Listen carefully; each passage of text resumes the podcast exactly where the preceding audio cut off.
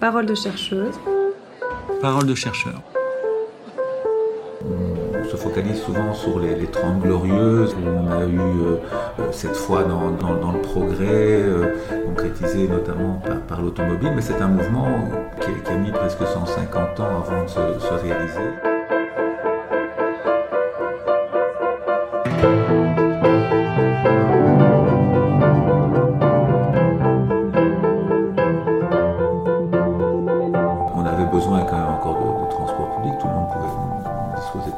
Il fallait transporter quand même des grands nombres de, personnes.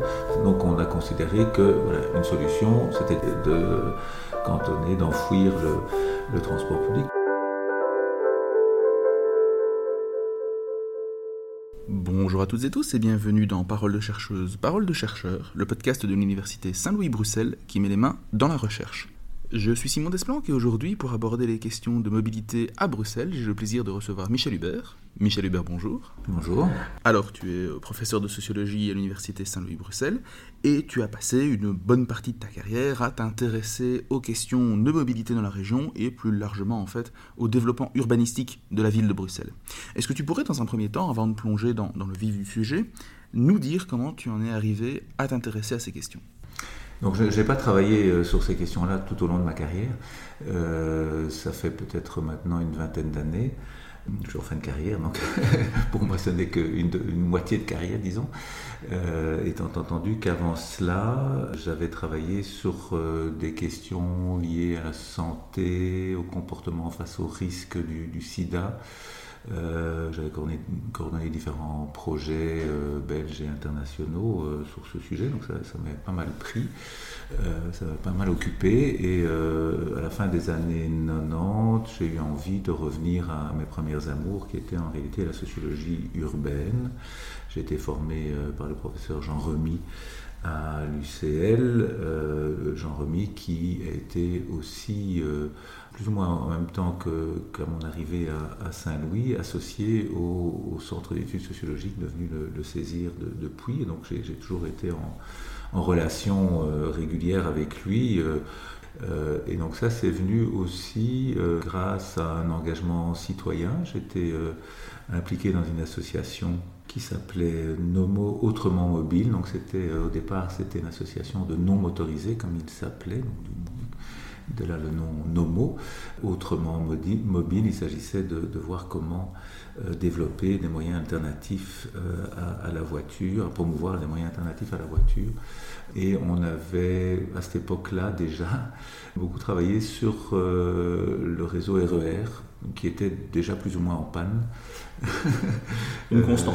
voilà, et, donc ça m'a donné envie d'intégrer ces préoccupations-là sur le plan professionnel. Mais donc c'est un engagement citoyen au départ qui, euh, euh, qui m'a permis de, de, faire le lien avec d'une part ma formation en sociologie urbaine et, mon envie de, me réimpliquer euh, sur ce terrain.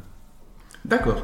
Et donc, ça pose une question intéressante sur comment, en tant que chercheur, on peut passer d'une thématique à l'autre. Je propose qu'on revienne peut-être dans une partie plus réflexive là-dessus à la fin, parce que effectivement, on a l'impression que quand on se lance dans une carrière académique, on a un sujet, une marotte et qu'on y reste. Est-ce que c'est peut-être une tendance nouvelle dans la recherche? Je ne sais pas. Mais ça peut être intéressant de voir comment tu as fait le glissement de l'un à l'autre. Mais donc, de manière générale, tu as euh, donc ces 20 dernières années énormément écrit sur euh, la sociologie urbaine, sur la ville de Bruxelles en particulier. Et donc, quand on observe, disons, tes contributions, quand on les lit attentivement, on, on voit que euh, ta recherche remet en question une certaine vision de la mobilité afin de faire face aux transitions au pluriel, à la fois environnementales, sociales, etc. Avant de revenir sur ces engagements et tes positionnements, est-ce que tu peux nous dire comment on a pensé la mobilité à Bruxelles depuis la fin de la Seconde Guerre mondiale et en quoi est-ce qu'il est urgent, selon toi, de changer de vision? Oui, donc ce qui s'est passé à, Bruxelles euh, est assez emblématique euh, d'une évolution que l'Occident a connue, et les États-Unis avant nous d'ailleurs. mais disons que Bruxelles était un peu le fer de lance de cette approche. Euh, parce que la Belgique a, décidé d'organiser en 1958 euh, la première exposition universelle de, l'après-guerre, et donc c'était l'occasion de moderniser la ville. Donc il a fallu faire des grands travaux d'aménagement et d'aménagement routier en, particulier pour accueillir tous les visiteurs internationaux qui allaient venir à, Bruxelles. Et en même temps, et ça c'était très clair dans les discours politiques de l'époque, c'était l'occasion de vendre d'une certaine manière Bruxelles comme future capitale européenne. Aujourd'hui, on parlerait de city branding ou de city marketing, mais c'était déjà un, peu ça avant l'heure. Donc, en quoi consistait euh, ce, changement, ce, tournant ben, C'était surtout euh, le passage à ce qu'on appelait le tout à la voiture. Hein, euh, qui, en fait euh, s'est réalisé progressivement. On, se focalise souvent sur les, les 30 glorieuses, hein, c'est ces 30 années de l'après-guerre où on a eu cette foi dans, l'avenir, dans, le progrès, concrétisé notamment par, par, l'automobile, mais c'est un mouvement long en réalité qui, a mis presque 150 ans avant de se, réaliser, sachant qu'on venait d'une situation où l'espace public était un espace partagé mm-hmm. entre tous les les, modes, pour autant qu'on puisse parler de mode, parce que le 19e siècle, c'était surtout euh, les véhicules hypotractés, euh, et à part ça, c'était euh, la, marche et, peut-être le, vélo. Donc à la fois une coexistence de, différentes vitesses, mais dont, le gradient était quand même beaucoup plus limité qu'aujourd'hui, et la coexistence de la fonction de circulation avec une fonction de, séjour. L'espace public était beaucoup plus euh, occupé qu'il ne l'est aujourd'hui, même si ça, devient un enjeu pour aujourd'hui, on y reviendra, euh, par toute une série d'activités, euh, des petits chalands, des activités sociales. L'espace public était un, lieu de, de rencontre.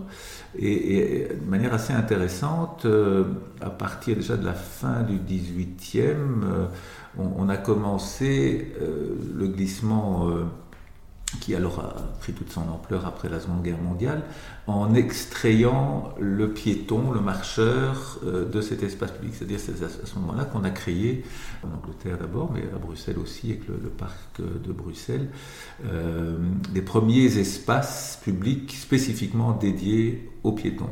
Euh, avec une fonction qui était une fonction aussi de séjour. Hein. il s'agissait d'un endroit où on se promenait, une certaine classe sociale en tout cas, on se pavanait presque, on se montrait, euh, on échangeait entre, entre gens du monde. Euh, et puis par la suite, d'autres aménagements du même type se, sont faits. Euh, ça c'est aussi très courant dans beaucoup de villes qui avaient des, remparts. on a démoli les remparts au 19e siècle pour les remplacer par une promenade mm-hmm. qui était très, très fréquentée.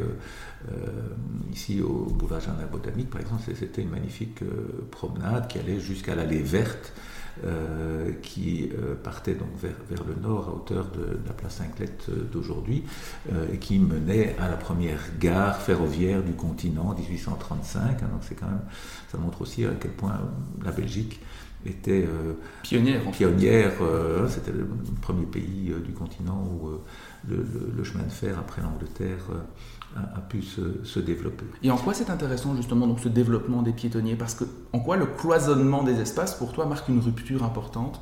Euh, mais parce qu'on a commencé à se plaindre, à se préoccuper euh, du problème de la circulation. Alors c'est assez euh, marrant de voir que cette thématique est encore très présente aujourd'hui, elle est en fait présente depuis deux siècles à peu près. Euh, on pourrait en rire euh, aujourd'hui parce que c'est sans commune mesure peut-être en, termes de, volume à ce aux embouteillages, aux encombrements qu'on connaît aujourd'hui, mais c'était, vécu comme très préoccupant parce que euh, c'était synonyme d'anarchie. on, avait plus, les nouveaux modes de transport sont apparus avec le, moteur explosion, avec les, les tramways hypotractés d'abord, hippomobiles et puis électrifiés, etc. Donc on avait un, ensemble euh, de modes de transport qui, coexistaient dans un espace qui n'était pas du tout régulé. Il n'y avait pas de code de la route, euh, euh, donc les piétons pouvaient traverser n'importe où. Donc c'était, c'était un, joli bordel, si je peux me permettre l'expression. Et donc les gens se, plaignaient de ça. Et, donc la, solution qui s'est progressivement dessinée, c'est, de d'abord d'organiser la circulation, mais ça c'est venu plus tard, c'est d'abord de, séparer les, circulations. Et de dire, bon, voilà, il faut, il, faut, il, faut, il faut prévoir des espaces pour les piétons, il faut prévoir un espace pour les, les cavaliers, il faut prévoir un, espace pour les, les, tramways. Donc, il y a eu quelques aménagements, la ville Louise par exemple, qui était euh, tout à fait en, exemplaire euh, euh, de ce point de vue-là. Et donc, à cet égard, la dynamique qui se met en place dans les 30 Glorieuses poursuit et approfondit cette dynamique, mais en prenant en compte l'avènement de l'automobile. Voilà, et le, tournant, en fait, s'est produit, ça c'est mon collègue historien Christophe Loire qui, qui l'a bien montré, en 1934, quand deux arrêtés royaux ont été dictés, l'un qui interdisait euh, aux euh, piétons de circuler sur la voie publique en dehors du trottoir. Donc on a commencé à aménager de manière systématique des, trottoirs euh, dans les rues. Donc plus question pour le piéton de, circuler sur, sur la, voie publique, sur la partie carrossable de, l'espace public, plus question de traverser n'importe où, etc. Et l'autre arrêté royal autorisait dorénavant les propriétaires de véhicules euh, puisque là on commençait à avoir des véhicules automobiles, à laisser leurs véhicules en stationnement, euh, sans surveillance, dans l'espace public, dans la voirie. Euh, parce qu'auparavant c'était des chevaux, c'était des, des, carrosses, etc., qu'on ne pouvait pas laisser à l'abandon, je dirais, dans, l'espace public, avec le risque que le, cheval s'emballe ou, ou, que sais-je. donc voilà, donc tout était en place pour, après la Seconde Guerre mondiale, entamer alors la spécialisation des, euh, voiries, synonyme de, de modernité. Donc ça, ça s'est inscrit aussi alors dans tout un courant euh, d'architecture et d'urbanisme euh, qui, était, qui était pensé par les, les, SIAM, les congrès internationaux d'architecture. Et, et qu'on retrouve d'ailleurs dans les métropoles coloniales. Hein. Effectivement, on retrouve Europe continentale, on retrouve des architectures dans les colonies parce que ce sont ces mêmes architectes qui ont participé au déploiement de ce modèle. Donc la, cité administrative ici euh, à côté, par exemple, a été construite par des, des architectes qui ont euh, fait fortune au Congo, notamment en aménagement, en aménagement des, villas, etc., pour les, les coloniaux. Euh, mais donc, les, congrès euh, internationaux d'architecture moderne, comme ils se sont appelés, il y en a eu plusieurs, dont euh, un des premiers à Bruxelles. Et puis, il y a eu celui de 1933, si mes souvenirs sont bons, que, qui a donné lieu à la charte d'Athènes, hein, dont un des principaux rédacteurs était Le Corbusier, et qui a concrétisé, qui a, consacré plus exactement euh, cette euh, euh, fonction de circulation pour l'espace public. Hein. Donc il y avait quatre grandes fonctions habiter, travailler, se récréer et circuler entre ces, les trois premières fonctions. et dans l'esprit de, ces penseurs, il s'agissait de, circuler principalement en automobile, puisque l'automobile apparaissait comme le, le mode de, de, transport du futur, du futur euh, caractéristique aussi de, la modernité, hein, c'est-à-dire de l'individuation euh, de toute une série de choses, mm-hmm. y compris les déplacements. Hein, ce qu'a apporté l'automobile, c'est le, fait de pouvoir euh, se déplacer de manière individuelle ou, ou avec sa famille, en toute liberté. Hein, ma voiture, c'est la liberté. Et, donc de, déconnecter lieu de travail et lieu de résidence. Donc c'est cette euh, euh, priorité à la voiture, ce, tout à la voiture qui a, euh, qui a favorisé la, périurbanisation, puisqu'on n'était plus contraint d'habiter près de son lieu de travail, on n'était plus contraint d'habiter près d'une gare si on si n'habitait pas la, ville. et donc on, a commencé à, lotir. Il y a eu un, encouragement des, pouvoirs publics dans ce sens, euh, en périphérie, on a commencé à construire des autoroutes, etc. Et tout ça a été porté par euh, un haut fonctionnaire euh, du ministère des, des Transports qui s'appelait Henri Ondermark et qui était un peu le fer de lance de, d'une nouvelle science qui, qui, avait, vu le jour aux États-Unis dans l'entre-deux-guerres, qui était la science du trafic, le traffic engineering. il a appliqué ça à Bruxelles en perspective de, l'expo universelle de 58. Et donc c'est à ce moment-là qu'on a vu des grands aménagements s'effectuer dans un, un timing très, très court. Pour une fois, c'est assez exceptionnel pour euh, euh, la Belgique. On a, eu une réalisation qui s'est faite dans quelques années. Oui, parce que euh, notamment, on peut penser que déjà dans, dans, les années 30, la fameuse jonction nord-midi entre les deux gares enfin, va prendre 30 ans à être concrétisée, si j'ai bon oh, 50 ans. Hein. la première pierre, c'était au tout début du XXe siècle et il y a eu déjà des projets auparavant. Donc l'inauguration était en 1952. Tout à fait. Et donc, en fait, on voit ici comment se met en place ce paradigme, le, le futur des années 60 qui fait la part belle à la voiture. Mais justement, bah, le choc pétrolier de 1973 va marquer une première rupture et progressivement, euh, ce modèle, ce paradigme va connaître des, ratés.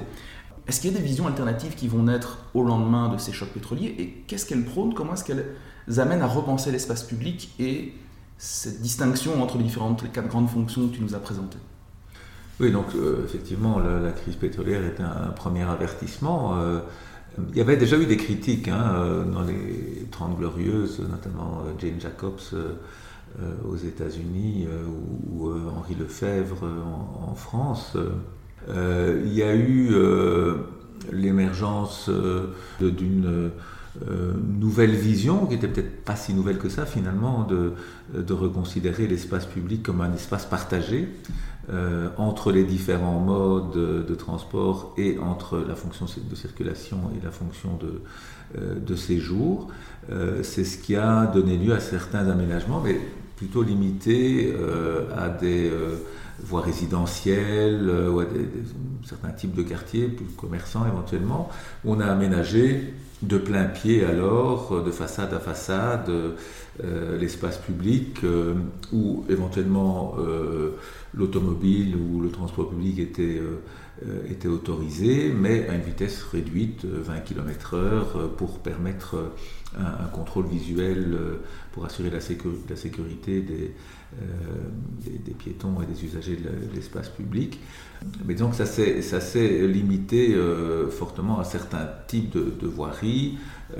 Et donc en quelque sorte, on a modulé l'espace public entre ce besoin de vitesse d'un côté qui, qui s'est accéléré, c'est le cas de le dire, euh, avec euh, aussi l'avion, hein, la montée en puissance de, des déplacements euh, en, avion, un peu plus tard les, TGV, etc. Donc ce besoin de se déplacer vite, en tout cas sur les grandes distances, et, et quand on arrive plutôt dans des espaces locaux où la fonction de séjour prédomine, des aménagements où euh, la métrique piétonne reprend, euh, sa place. Ceci étant, euh, puisqu'il s'agissait de, repartager l'espace public, d'autres, changements qui ont vu le jour à ce moment-là, à partir de ce moment-là, ont consisté à non, pas remettre en question ce qu'on pourrait appeler la ségrégation modale de l'espace, hein, la division de l'espace en, plusieurs euh, voies, hein, un espace pour les piétons, le, euh, trottoir, une piste cyclable, un espace pour, le stationnement voiture, un espace pour la circulation des voitures, un espace pour les trams et les bus, mais de, euh, revoir la hiérarchie entre ces modes. Donc, c'est à partir de ce moment-là qu'on a commencé à faire des sites propres, par exemple, pour les, les transports publics de, de surface, qu'on a commencé plus tard à faire des aménagements euh, pour les, cyclistes, à réduire l'espace dévolu à, la voiture. Donc ça n'a pas remis en question cette idée que, en tout cas sur certaines voiries euh, qui ne peuvent pas faire l'objet d'un aménagement de type espace partagé, il faut continuer à segmenter euh, cet aménagement. Au contraire, on a même accentué cette segmentation en ajoutant des modes hein, comme le, le vélo qui a eu son de gloire pendant la première moitié du XXe siècle, mais qui avait quasiment disparu à la fin du XXe. Et donc on voit bien ce qui est intéressant dans ce que tu présentes ici, c'est qu'il y a vraiment une dépendance au sentier. Quelque part, on, commence à réfléchir à un nouvel aménagement de l'espace public, à prendre en, compte d'autres modes de transport, mais finalement, ben, on est dépendant de l'existant. Et cette dépendance au sentier, elle n'est pas que matérielle. On voit également dans tes contributions, et notamment une contribution que tu as faite et que j'invite nos auditeurs et nos auditrices à aller lire sur le métro Nord, ben, que lors des grands chantiers, qui sont inhérents à ce paradigme du tout à la voiture, du paradigme des Trente Glorieuses, elle n'a pas, pas définitivement fini en fait. Le, cette, la fin de ce paradigme n'a pas sonné. Et donc, pour reprendre le cas du métro Nord, euh, pourquoi est-ce que, à titre personnel, tu t'es opposé à ce chantier? Et je, vais un petit peu divulgacher, pour ne pas dire spoiler à nos auditeurs et à nos auditrices le contenu du papier que tu as écrit, mais tu dis qu'il est le fruit typique de ce paradigme-là. Mhm. Donc, typiquement, en quoi est-ce que ce paradigme n'est pas mort et en quoi on le voit encore à l'œuvre aujourd'hui dans le chantier du métro Nord? Peut-être d'abord présenter le métro Nord pour nos auditeurs qui seraient moins familiers. Euh, peut-être d'abord dire que le métro à Bruxelles, en tout cas, euh, donc est dont le projet euh, est né aussi pendant ces 30 glorieuses, hein, puisque les, les, premiers aménagements se sont, ont été inaugurés dans les années 70.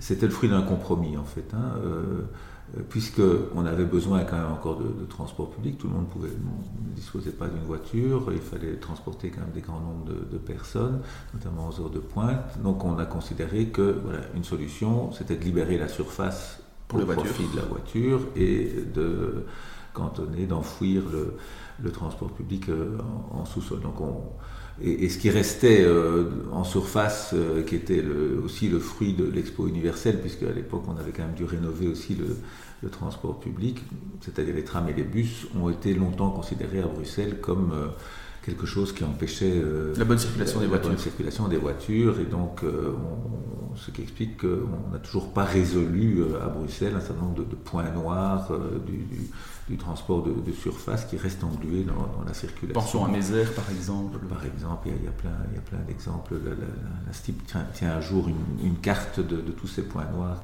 qui sont très nombreux. Euh, mais donc par rapport au, Nord, je dirais que euh, ici c'est une, autre réflexion qu'on, amène, euh, qui est plutôt liée au, contexte nouveau dans lequel on, on est entré, qui est un contexte de, crise où, où l'incertitude devient la nouvelle normalité. On s'en est vraiment rendu compte euh, ces, dernières années avec la crise du Covid euh, qui, est survenue comme ça de manière euh, inattendue, même si certains spécialistes évoquaient ces, possibilités. ces, possibilités-là, ces risques. On est quand même dans, un monde qui, est devenu extrêmement incertain, dans lequel il est très difficile de se projeter dans l'avenir. Et donc ce, métro nord, en fait, il, est, il, a été décidé en, 2009 sans, sans, être débattu. En réalité, c'était une sorte d'alignement de planète entre, trois personnalités euh, politiques euh, de premier plan. Euh, Didier Renders, qui était ministre fédéral à l'époque et en, charge de, de Béliris, qui est le fonds de coopération entre l'État fédéral et, la région bruxelloise, qui finance un certain nombre de projets à Bruxelles. Loreton Konings, qui était président de la fédération euh, du PS euh, à, Bruxelles et euh, Rudy Vervoort, bourgmestre des Verts et futur ministre président de la région, Laurette Tonkonix étant candidate au, au à Scarbeck. Donc ces trois personnes, d'une certaine manière, se sont mises d'accord pour dire on a besoin, parce qu'on venait d'inaugurer la petite ceinture en, métro, on a besoin d'un nouveau grand projet pour Bruxelles et ce grand projet, ben, on va le dessiner en fonction de nos intérêts d'une certaine manière mhm. euh, euh, vers, vers, euh, vers, vers, Scarbeck et, et, vers. Et donc l'opportunité ou la mise en balance de, de ce projet avec d'autres tracés ou, ou, des alternatives ne s'est jamais vraiment posée. Donc ça c'est une, une, première chose qui est un peu le, péché originel. il y en a plusieurs, mais en tout cas c'est un des des péchés originels de, ces, euh, de ce, projet, euh, qui du coup revient toujours un petit peu en boomerang chaque fois qu'il y a des consultations publiques, euh, des enquêtes publiques sur le cahier des charges de l'étude d'incidence ou sur la demande de permis d'urbanisme, avec une remise en question de, l'opportunité. un deuxième élément, c'est, et c'est beaucoup plus directement lié alors à, cette question des transitions, c'est que je pense qu'on ne peut plus aujourd'hui concevoir des grands projets urbains, que ce soit des projets de transport comme celui-ci ou d'autres, de la même manière qu'on le faisait dans les Trente Glorieuses, où, là on avait l'impression que l'avenir était complètement ouvert, on pouvait euh, euh, dépenser l'argent sans compter. Euh, ici, d'abord, on est dans une situation budgétaire qui est devenue très, très difficile pour la région bruxelloise, hein, dans un contexte, institutionnel belge aussi délicat, hein, où on ne fait pas de cadeaux à la région bruxelloise, qui reste bien, bien limitée à ces, 19, communes, alors que la classe moyenne, la classe supérieure suite à la périurbanisation dont on parlait tout à l'heure, est sorti de la ville et donc n'apporte plus, de, revenus à, la, ville, à la région. et donc le taux d'endettement de, la région Haute-Savoie est aujourd'hui le, plus élevé de toutes les, les entités fédérées, donc plus élevé que, que la région Wallonne. Euh, donc on est dans un contexte, et c'est pas moi qui le dis, c'est le, ministre du budget de la région, dans un contexte extrêmement euh, difficile où on n'a pratiquement plus de capacité euh, d'emprunt et, l'essentiel de, la capacité d'emprunt est consacré à, ce, grand projet qu'est l'extension du, métro vers le nord. Et, et donc je pense qu'aujourd'hui, dans le contexte de transition on, doit, on doit réfléchir au, grand, au projet, euh, à l'avenir de la ville de manière beaucoup plus prudente et résiliente. Euh, mhm. C'est-à-dire qu'on ne doit pas euh, s'engager. Quand, on, quand on, lance un projet, il faut le faire étape par étape et sans, sans rendre les choses irréversibles ou sans, rendre, en, laissant des, des, portes ouvertes à des adaptations au fur et à mesure de la mise en œuvre euh, du projet. Et ici, on a fait tout le contraire en réalité. On, a commencé par la fin, c'est-à-dire on a, on a, commencé par euh, faire des aménagements qui, aux yeux des promoteurs du métro, rendaient ce métro irréversible. Alors, ils n'ont pas tout à fait réussi, on, va le voir, mais donc par exemple, on a euh, on crée un terminus à la station Albert, c'est un peu, un peu technique pour ceux qui ne connaissent pas euh, euh, les lieux, qui oblige les, voyageurs venant du sud à, changer de véhicule parce que voilà, on, envisage de métroiser le, tunnel existant entre Albert et, et, la gare du Nord, alors que typiquement c'est le genre de choses qu'il faudrait faire en dernier lieu, parce que d'obliger les gens à changer de véhicule pour prendre un autre tram et attendre, changer d'étage pour les personnes à mobilité réduite, puis attendre euh, X minutes avant euh, son autre euh, transport, c'est pénalisant, c'est une, dégradation du, service. Et donc voilà, on a, on a affaire à une décision politique qui s'est prise dans un contexte quand même un peu particulier, sans, véritable débat.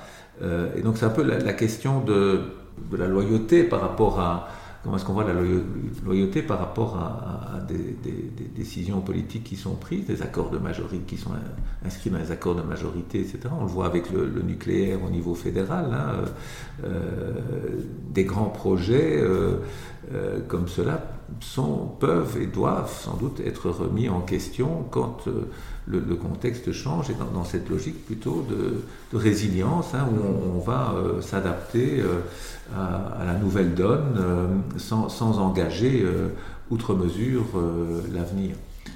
Et dans ce cas-là, par exemple, ce que tu préconiserais ou ce que tu recommanderais aux politiques en la matière, ce serait plutôt d'investir dans l'existant et de rénover l'existant, par exemple, pour, parce que ces ressources sont par définition limitées, tu, l'as, tu as bien rappelé le contexte budgétaire, c'est peut-être d'investir dans du nouveau matériel roulant, de fluidifier les lignes qui existent en rajoutant des transports, ce qui, pour les lignes 2 et 6 par exemple, est une, je sais qu'aux heures de pointe, par exemple, la fréquence est beaucoup plus faible que dans d'autres grandes métropoles. Mhm. Ce serait pour toi plus logique que de creuser un nouveau tunnel. Euh, est-ce qu'on a une idée peut-être de l'impact que pourra avoir cette, nouvelle ligne potentielle sur la, la mobilité? Est-ce que ça pourrait... En fait, est-ce que le jeu en vaut la chandelle? En termes de déplacement, de réduction du transport automobile. Alors peut-être, euh, avant d'aborder cette question-là, je voudrais, souligner le fait qu'on hérite de toutes ces grandes infrastructures qui ont été développées pendant les Trente Glorieuses et que donc euh, cette, cette, idée de, de précaution, euh, ce principe de précaution que je préconise ici, consiste à dire on, a déjà pas mal à faire avec ces... La crise des tunnels l'a montré dans un autre domaine. avec l'héritage du passé. Donc on, on, entre dans une ère euh, qui devrait être une ère de la maintenance. Et, et c'est pas, c'est pas, pas du tout péjoratif. on peut voir la maintenance comme quelque chose de, très créatif aussi. Qu'est-ce qu'on peut faire avec tout cet héritage? Euh, qu'on doit soit reconvertir, soit simplement maintenir euh, en état. Et donc on voit, et c'est pas propre non plus à, Bruxelles, qu'il y a des grosses infrastructures. Enfin, c'est, du lourd, hein, ces infrastructures dont on a hérité. c'est, pas évident déjà dans le contexte budgétaire actuel d'assurer la maintenance. Et donc voilà, avant de se lancer dans de nouvelles infrastructures lourdes, il faut vraiment y réfléchir à deux fois.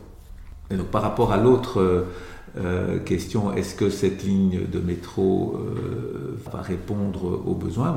C'est juste justement un des points de controverse. Donc c'est sûr qu'il y a euh, une population importante à, à notamment qui euh, euh, doit se déplacer dans des lignes de tram qui sont parfois prises dans, la circulation. Mais là aussi, la donne a, largement évolué puisqu'on a connu le Covid, on connaît une montée en puissance du, télétravail, etc. Donc il serait vraiment intéressant de, voir, de, remettre les chiffres à, jour. Euh, on a parlé d'un boom démographique. Bruxelles a connu un boom démographique important, mais pour le moment, ça se tasse. Le bureau du plan est en train de dire que les évolutions ne seront plus aussi euh, importantes, dans l'avenir. on, essaie d'électrifier le, parc automobile. Euh, on peut s'interroger d'ailleurs en termes de, transition, est-ce que on décarbone euh, le parc automobile, mais on crée par ailleurs euh, d'autres, impacts au niveau environnemental, mais on n'est pas, certain, pas certain que cette électrification va, fonctionner, en tout cas qu'on va, va avoir un, un, parc automobile aussi important euh, à l'avenir. Et donc on va pouvoir libérer peut-être euh, l'espace public et refaire euh, coexister dans de meilleures conditions les différents modes de transport. donc un transport de, surface qui pourrait tout à fait, si on maille bien le territoire, répondre sans doute mieux aux besoins de la population qu'un métro, qui plus est, ici en l'occurrence, est prévu en très grande profondeur, donc moins 25 mètres, ce qui est beaucoup plus profond que tout ce qu'on on connaît euh, à Bruxelles. Donc ça veut dire euh, pour les usagers descendre euh, en profondeur sous terre, remonter à la sortie. Ça veut dire des ruptures de charge supplémentaires, des correspondances supplémentaires, parce qu'on n'a pas des stations, autant de stations que, d'arrêts de transport public. Or, le, tram 55 qui, est, qui serait remplacé par cette ligne de métro dessert toute une série d'écoles dans un maillage très très très très serré. Donc c'est certainement beaucoup plus intéressant pour l'usager d'avoir ce type de desserte en surface que euh, de devoir euh, descendre en profondeur, euh, et comme tu le dis, à certains moments de la journée, quand il aux heures creuses, ce ne sera pas nécessairement très sécurisant mm-hmm. pour tout le monde de, de, devoir descendre comme ça au fond de la Terre pour, pour prendre son métro. Oui, ça pose une question intéressante en matière de genre et d'espace public, et je sais qu'il y a des recherches qui sont en train de se mener d'ailleurs en ce sens au sein de notre université d'ailleurs, mais justement dans le contexte de cet entre-deux de transition avec euh, l'électrification du parc, aussi l'avènement des voitures partagées, euh, il y, a eu la controverse la plus récente et la plus, euh, disons, la plus en vue de ces derniers mois, c'était quand même la mise en place du plan Good Move. Alors, est-ce que tu peux rapidement nous présenter les enjeux de ce plan, comment il s'inscrit dans ce débat justement sur la mobilité à Bruxelles, et au-delà du contenu, les controverses et les oppositions qu'il a pu, qu'il a pu susciter? Alors le, plan Good Move, en fait, c'est euh, sa nouvelle euh, appellation, c'est le plan régional de mobilité, le, terme officiel, euh, qui a pris le relais de deux plans précédents, qui étaient le plan Iris 1 et 2. Et donc ce qui a peut-être changé en termes de, processus ici, paradoxalement, c'est qu'il y a eu sans doute au niveau de la conception du plan davantage de participation, c'est-à-dire en tout cas de concertation euh, vis-à-vis des, acteurs institués, euh, que ce soit euh, différentes administrations, les patronats, les syndicats, les associations, etc. et que finalement ce, plan qui était qualifié de good move a été conçu dans un, un laps de temps relativement court. c'est un plan stratégique qui donne des orientations, qui ne dit pas nécessairement dans le concret ce qui doit être fait, mais donc il, s'articule avec le plan régional de développement durable, dont, il est le, volet euh, euh, mobilité. Donc ce plan Good Move euh, s'inscrit dans, de l'anglais devient de plus en plus prégnant dans, dans tous ces plans, ce qui est d'ailleurs qui, a pu d'ailleurs une certaine effectivement animosité. voilà, parce que les gens ne se retrouvent pas nécessairement dans, ce vocabulaire. Mais donc les, auteurs du, projet ont, développé ce qu'ils ont appelé une city vision. On avait d'ailleurs nous-mêmes, il, il, y a plus de dix ans, utilisé ce terme par opposition à la métrovision de, de la STIP. Euh, dans, un projet alternatif qu'on avait développé.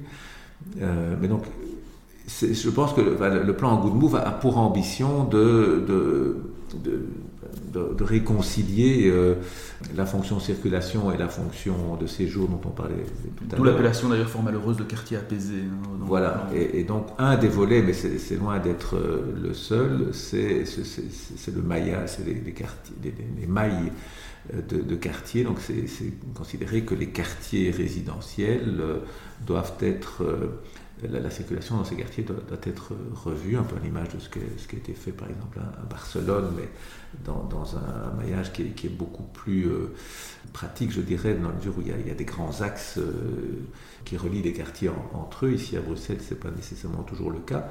Et, donc il y a eu la mise en œuvre d'un certain nombre de, de quartiers apaisés ou de mailles euh, à la sortie de l'été, là, en, début de l'automne, euh, qui ont, qui ont euh, suscité beaucoup de, contestations dans les quartiers populaires en, particulier.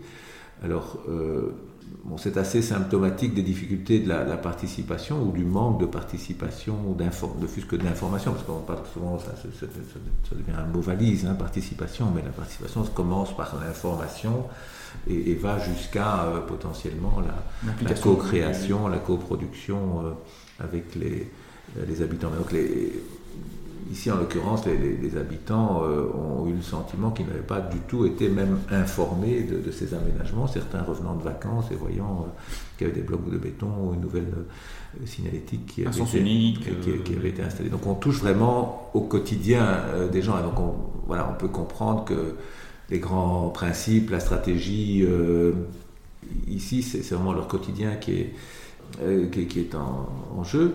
Et, euh, voilà, donc il y a eu des contestations très très violentes qui, remettent en question la manière de, procéder à, parce que bon, sur le fond, dans beaucoup de ces quartiers, il pouvait y avoir un, intérêt hein, à, avoir moins de trafic de transit ou euh, ou des aménagements euh, verts, par exemple, qui, permettaient...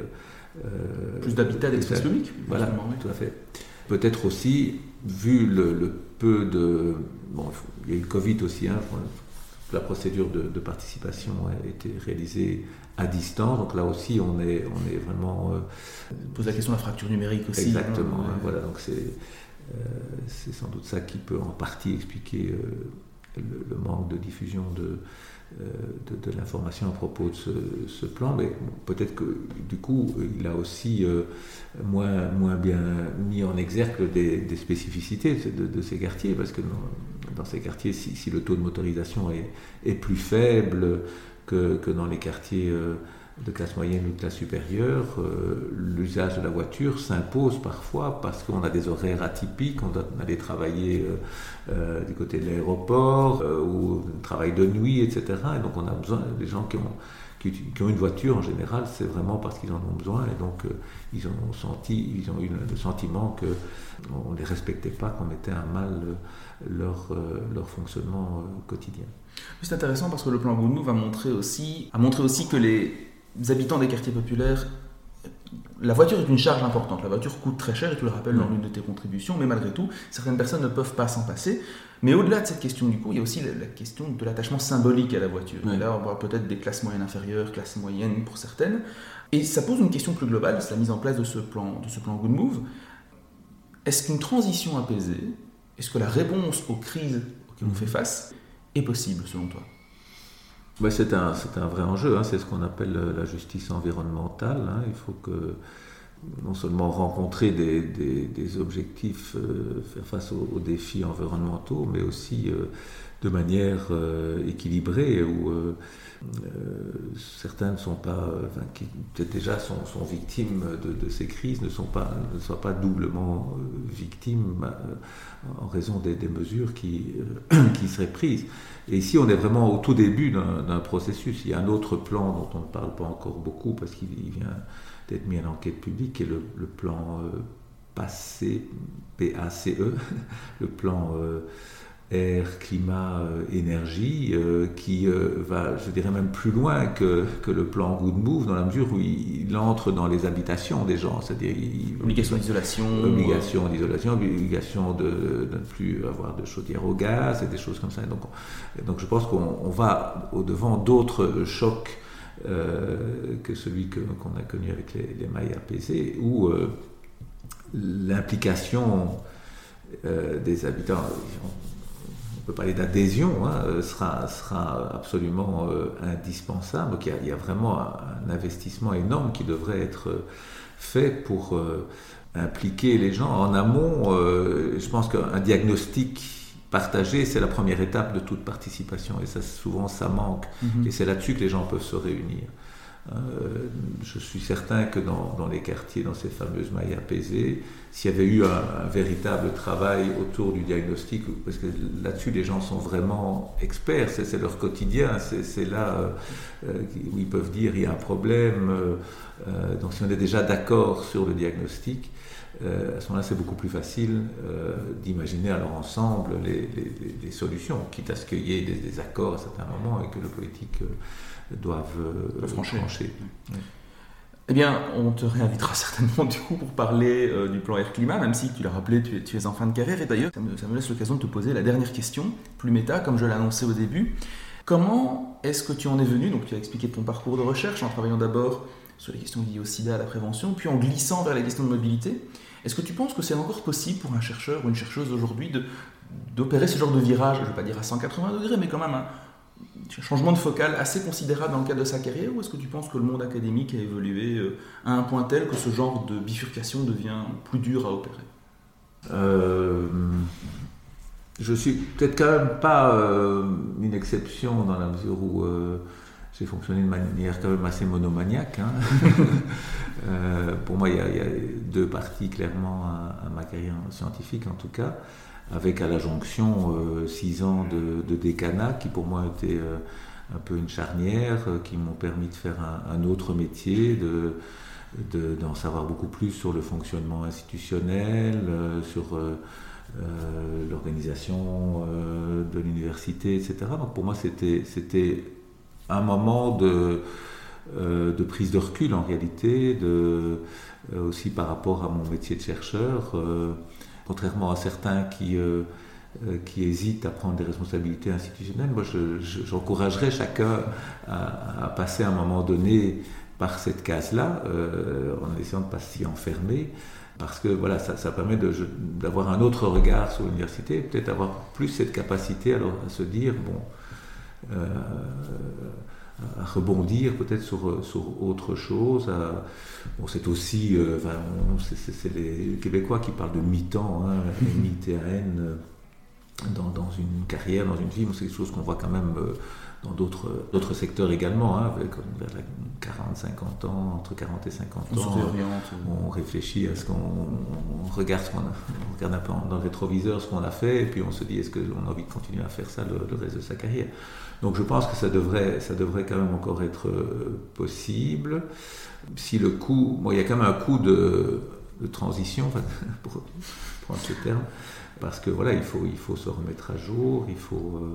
Euh, et, c'est vrai que les exigences en, matière de, publication, etc., sont, de plus en plus fortes. Euh, moi, j'ai toujours été un peu, comment dire, critique ou. Euh, je, n'ai jamais renoncé à, publier.